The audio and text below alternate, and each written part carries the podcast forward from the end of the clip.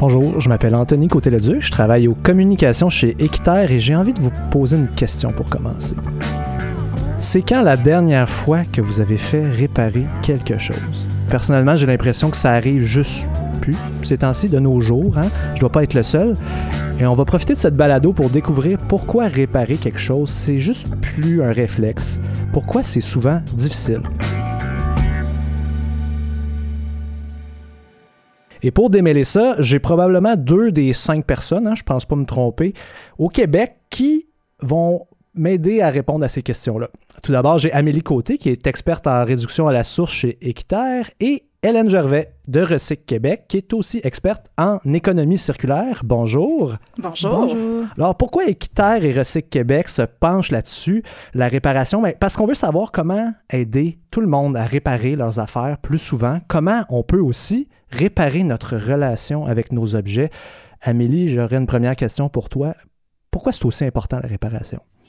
Ben en fait, nos objets, puis particulièrement les appareils électroménagers électroniques, prennent énormément de ressources à produire, hein, dont des minéraux rares, euh, et pour lesquels on s'attend à ce qu'il y ait des pénuries au courant des prochaines années.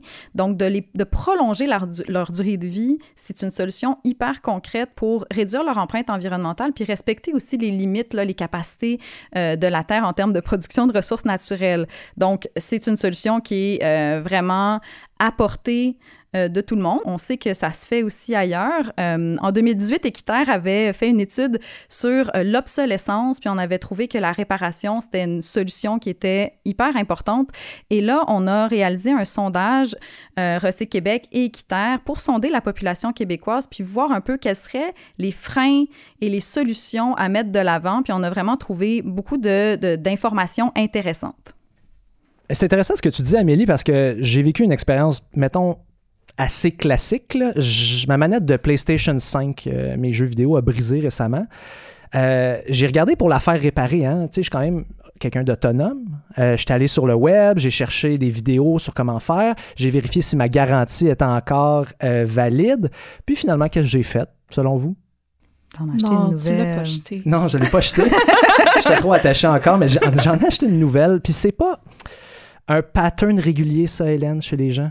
Ben, écoute, tu viens de mettre le doigt sur un problème que plusieurs vivent, puis c'est aussi la raison pour laquelle euh, Équiterre et Recyc Québec ont fait un sondage auprès des Québécois pour comprendre un petit peu plus les comportements face à la réparation.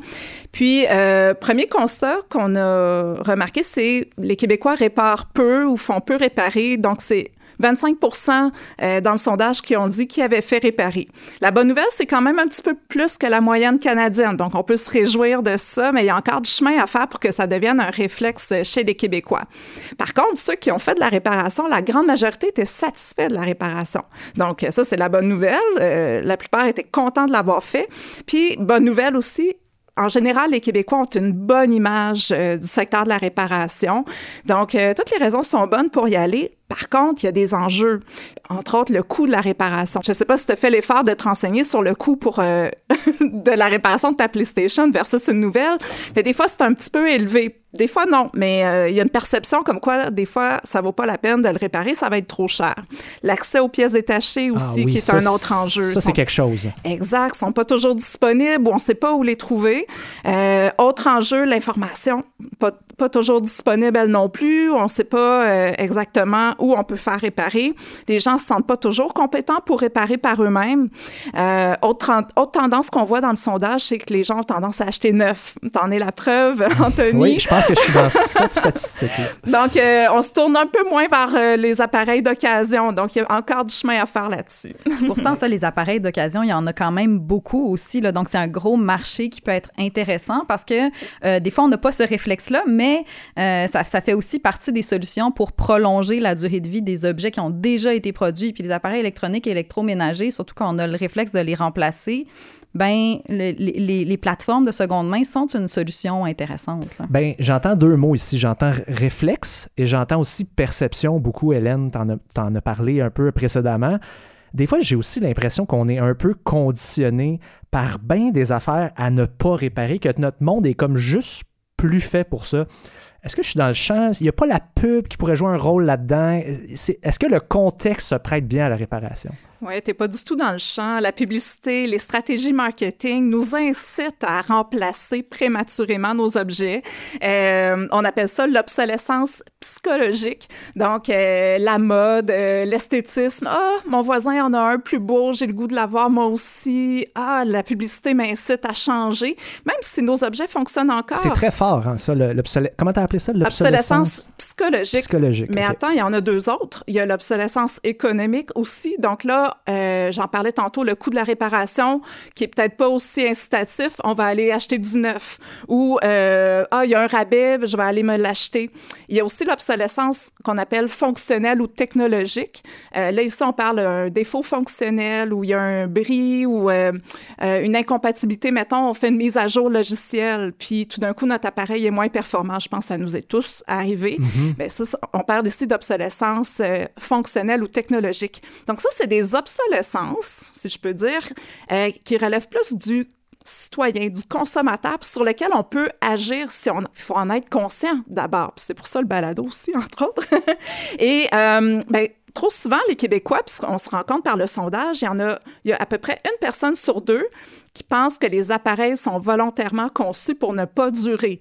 Donc, ça veut dire que le fabricant aurait utilisé un stratagème dès la conception pour réduire la durée de vie de son appareil. Les gens sont rendus très méfiants. C'est, Complètement. C'est la, la, perception qu'on a, c'est qu'on n'a plus aucune chance, alors que c'est pas nécessairement tout le temps vrai. C'est pas tout le temps vrai. En fait, oui, les fabricants ont un rôle à jouer, puis oui, ça existe de l'obsolescence programmée, mais il y a d'autres formes d'obsolescence euh, qui relèvent plus du citoyen, puis sur lesquelles on peut agir. On n'est plus en victime. On, peut vraiment changer nos comportements pour éviter de remplacer prématurément nos objets. C'est génial ça. Puis Amélie, comment on peut intéresser plus de gens possible à la réparation? Parce que j'ai l'impression que de la manière que les choses ont évolué, on s'est lentement détourné. Je veux pas dire c'était mieux avant, c'est pas du tout mon genre d'habitude, mais c'était pas mieux avant, puis comment on peut revenir à une à une belle période où est-ce que la réparation est valorisée. Bien, Hélène l'a mentionné euh, tout à l'heure au niveau de la satisfaction en réparer un objet. Hier, j'ai réparé mon grille-pain et je peux vous dire que mes toasts goûtent meilleur maintenant. T'as peut-être juste changé de pain aussi? non, je confirme.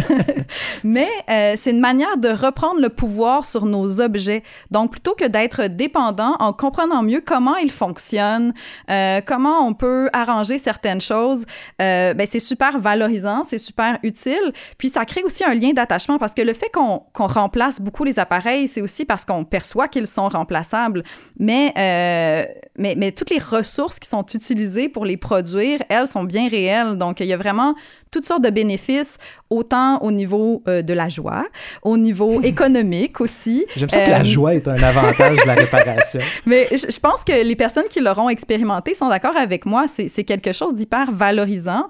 Euh, ben, évidemment, quand on le fait soi-même, mais même juste quand on ne trouve, parce que évidemment, bon, ça, ça prend un peu de travail, trouver un réparateur, prendre un rendez-vous, etc. Mais on a évité d'acheter un autre objet, puis on garde dans notre environnement un objet qu'on connaît déjà. Donc, c'est finalement des fois plus plus simple que d'acheter neuf, euh, mais on a le réflexe de la consommation qui est très, très présent et ça se reflète dans le nombre d'appareils qu'on achète aussi euh, par rapport à la moyenne mondiale. Donc, euh, il y a quand même quelque chose là de l'ordre de la, de la grande consommation qui est important de remettre en question, je pense.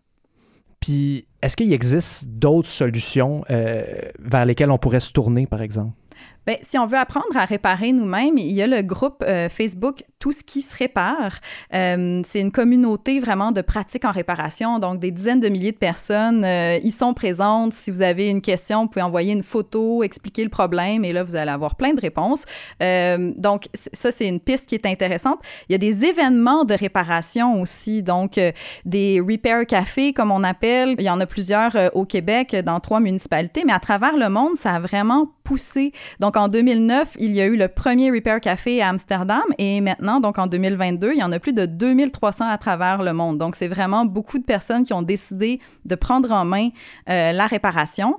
Euh, au Québec, il y en a trois, puis il y a toutes sortes d'autres activités de réparation, dont les réparatons d'Incertec. Et admettons là, moi je, ne veux pas aller dans un repair café, je me sens pas à l'aise de réparer les trucs moi-même. Puis je veux me tourner vers un réparateur, ça existe-tu encore? Est-ce qu'il y a comment je peux trouver ce réparateur-là? Oui, ça existe encore. Euh, c'est sûr qu'il y a un enjeu de, main-d'œuvre, donc il faut assurer la relève pour euh, euh, que le service soit disponible partout au Québec. Mais la bonne nouvelle, c'est tout dernièrement, Protégez-vous a mis en ligne, en partenariat avec Recyc Québec, une carte des réparateurs d'électroménagers, que ce soit des petits ou des gros électroménagers, qui est disponible sur le site Internet de Protégez-vous gratuitement. Et ça permet de voir les réparateurs qui sont situés près de chez soi. Et ça permet également de voir, pour ceux qui voudraient faire de l'auto-réparation, d'aller euh, consulter cette carte-là. Les adresses sont également sur la carte. Donc, je vous invite à aller voir ça. Bon, ben merci pour ça. Euh, j'aurais peut-être une dernière question. Est-ce que vous savez s'il existe des réparateurs pour réparer ma relation avec mon voisin? Euh, parce que ça y a pris deux mois à enlever son abri tempo. Hein? Oh, une bonne discussion, Anthony. Je ben pense. ouais, hein? Une discussion. Je pense c'est ça. Je vais faire de l'auto-réparation pour celle-là. Pas grave. Euh, on va s'arrêter là pour l'instant. Pas que j'ai pas le goût de continuer la discussion euh, dans un autre épisode, mais c'est parce que c'est écrit là, sur ma feuille qu'il faut qu'on arrête. Là. On va s'arrêter ici, puis. Euh, dans le prochain épisode, on va décrire ensemble tout le parcours du consommateur, hein, à quel moment on, on est un peu pogné pour se tourner vers la réparation. Quand est-ce que ça peut chirer en bon québécois? de l'achat à la mort de l'objet. Je n'aime pas ça parler de la mort, mais on va être obligé de le faire ici. Euh, merci les filles. Et à la maison, tant qu'à être là, pesez donc sur Play avec l'autre épisode. À bientôt.